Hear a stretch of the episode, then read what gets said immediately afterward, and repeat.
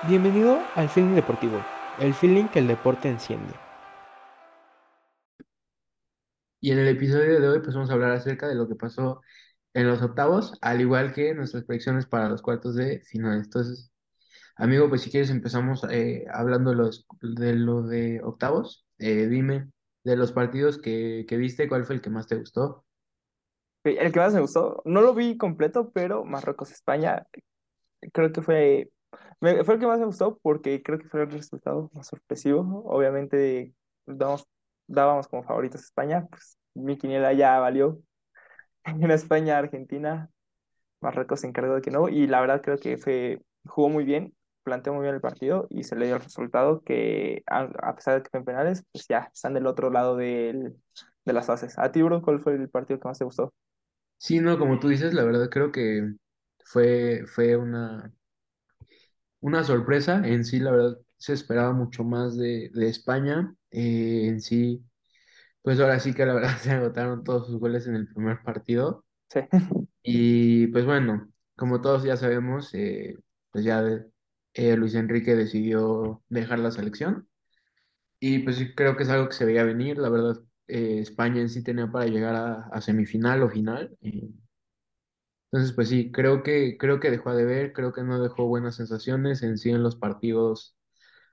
A pesar, o sea, si ignoramos ese primer partido, no, no, no le vimos mucho a España. eh, les falta un, un delantero. En este caso, pues obviamente hubo la lesión de Iago Aspas, eh, Gerard Moreno, todos ellos. Entonces, este, pues sí, obviamente eso pesó. eh, eso hizo que no, tal vez no llevara la lista que, que le hubiera encantado llevar. Pero pues bueno, era, en teoría en papel España lo tuvo que haber ganado. Eh, encima Marruecos la verdad es que supo, supo defenderse, supo llevar el partido y pues ahora sí que cuando llevas un partido así a penales es, es cincuenta cincuenta y, y todo puede pasar. Sí, Eh, totalmente de acuerdo. para mí, mi partido favorito, eh, yo creo igual, no, no lo, no lo vi completo, pero el Croacia-Japón. Ah, La también. verdad, eh, vi el primer tiempo, estuvo muy bueno. El segundo tiempo estuvo un poquito más pausado, muy buenas paradas de, de- del portero de Japón al final del partido. Y pues bueno, la verdad, increíble la forma en la que Croacia pudo remontar el partido y en penales ganarlo. Entonces, para mí ese fue el partido más entretenido. Creo que los dos nos fuimos por los partidos que se fueron a penales, pero ambos muy buenos juegos.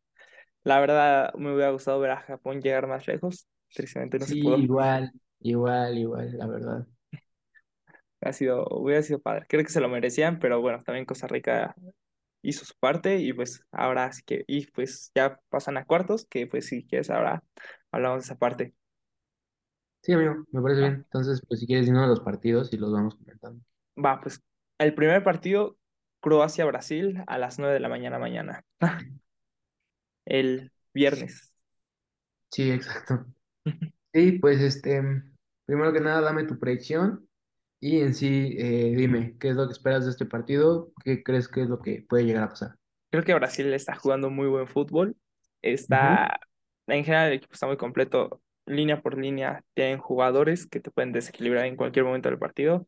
Croacia tiene buenos jugadores experimentados, pero este partido se lo va a dar a Brasil, el primer semifinalista. Sí, sí, estoy, este, estoy de acuerdo. Como tú dices, la verdad es que Brasil tiene un nivel impresionante. Se mm, juegan muy bien. Eh, la verdad es que contra Corea del Sur sacaron una alineación sumamente agresiva. Juegan con cuatro delanteros, eh, dos medios y cuatro defensas.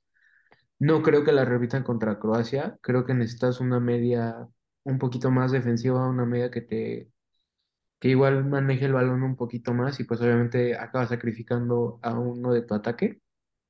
Sí, sí. Y este y pues sí, la verdad, buen partido, pero como tú dices, creo que Brasil Brasil está demasiado fuerte y ya lo podemos poner en la semifinal, si no es que pues en la final. La verdad, Brasil está sumamente eh, fuerte, muy muy bien armado, todas sus líneas están muy bien. Sí. Y pues bueno, la verdad, el, el único tema creo que hacía considerar es cuidar las tarjetas amarillas de Thiago Silva.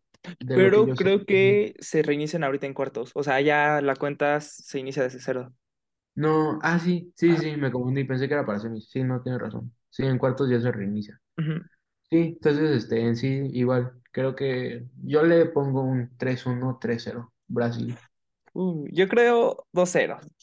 Ok. 2-0. Yo, inclusive un 2-1. Siento que al final Croacia, si quieres, no, no va a estar al nivel de Brasil, pero sí le va a competir y al menos no va a Sí, no, de que van a llegar y van a tirar, pues es obvio, y más teniendo un jugador como Luka Modric que puede tirar de larga distancia, entonces, pues sí, va, va a estar interesante a ver si, si les cae un gol.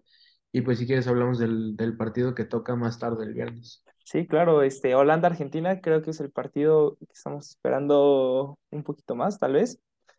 Sí, Holanda, ¿qué, qué buen planteamiento le hizo a Estados Unidos? Desde ese momento creo que ganó el partido, le ganaron en la estrategia totalmente a Estados Unidos y, se deja, y cayeron totalmente en dos jugadas que hizo Holanda de contraataque que clavó, prácticamente dejó fuera a Estados Unidos, se dio otra que fue el tercer gol y siento que Argentina, a pesar de que es el equipo que todavía me gustaría ver campeón, no le veo esa capacidad.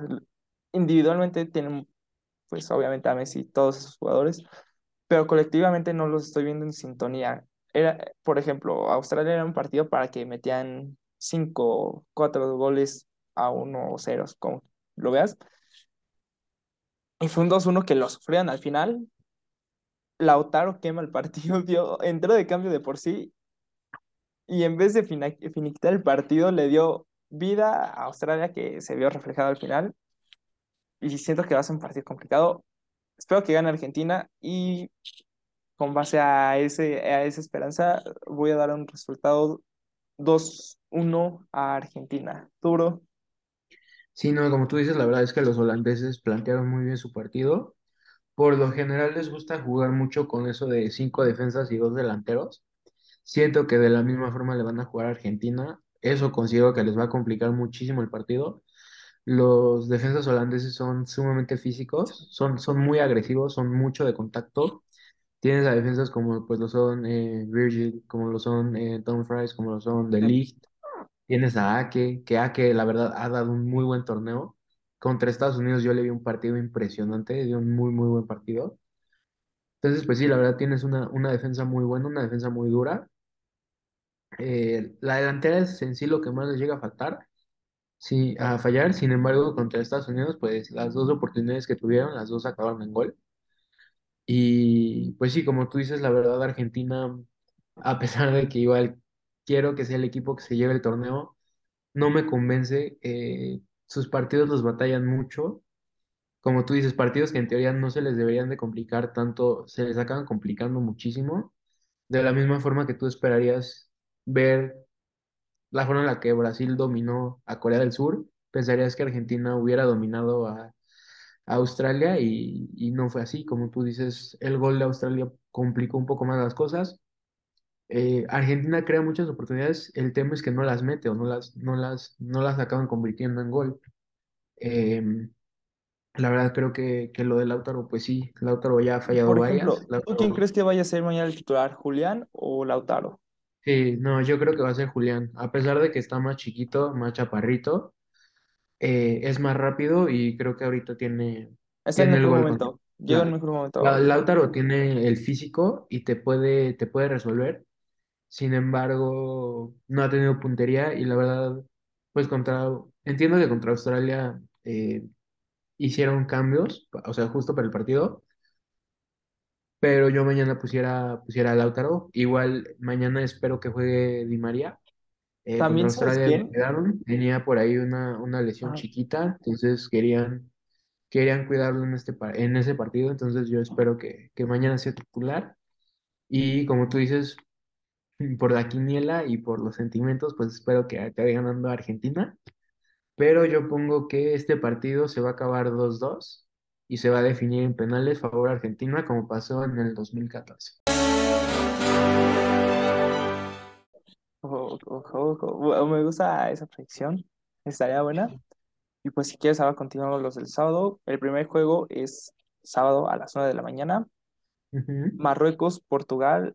Marruecos tiene, jugó el fútbol de defenderse esperar a que se le dé la oportunidad. Tuvo ahí unas dos contra España para, fin, para el partido, para meterla, y realmente España no vio nada. Y Portugal, pues qué decir de Portugal, jugó mejor sin Cristiano que con, honestamente, o sea, como lo hemos dicho, respetamos mucho a Cristiano, nos gusta mucho su fútbol, pero se le vio un Portugal diferente a, obviamente detrás el rival no, no era el mejor. Bueno, no, sí, sí, sí, sí era un buen rival, pero se ve un Portugal muy completo, muy contundente.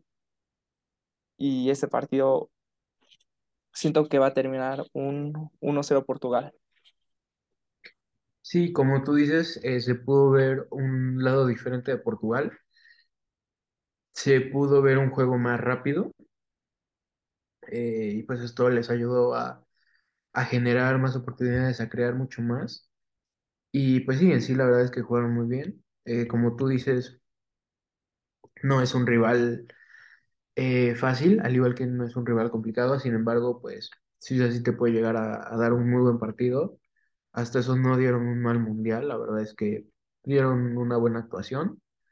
Y em, igual, la verdad considero que, que este partido se lo, se lo debe de llevar Portugal.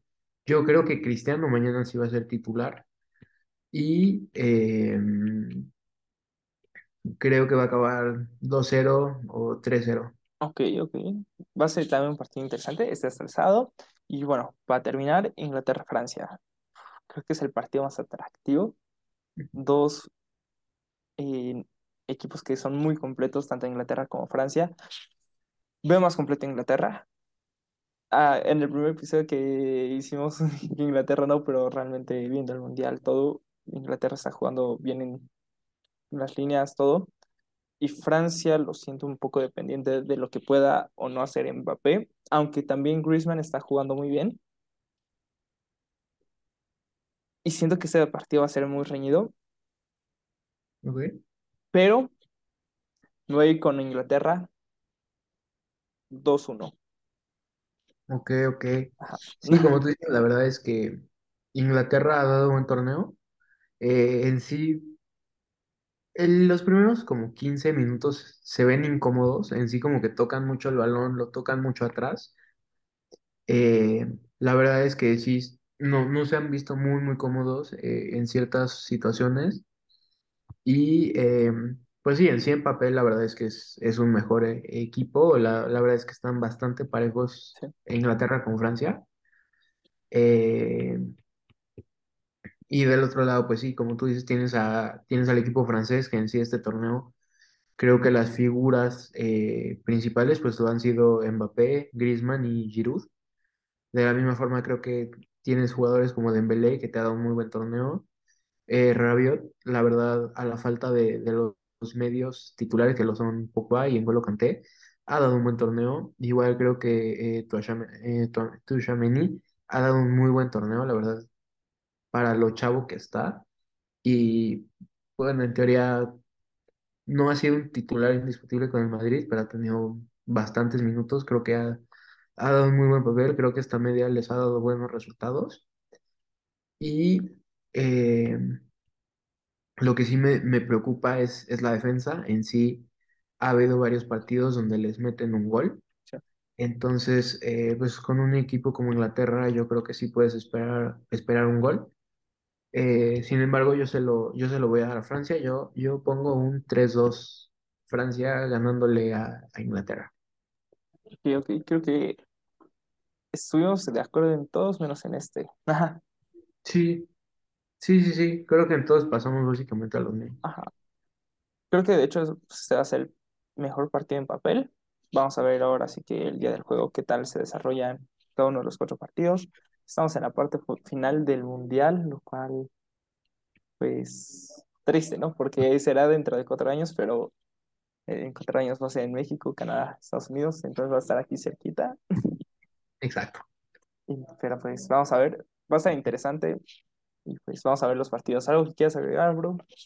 No, eh, como tú dices, considero que ese partido, al igual que el partido de Argentina-Holanda, creo que son los más parejos, por así decirlo.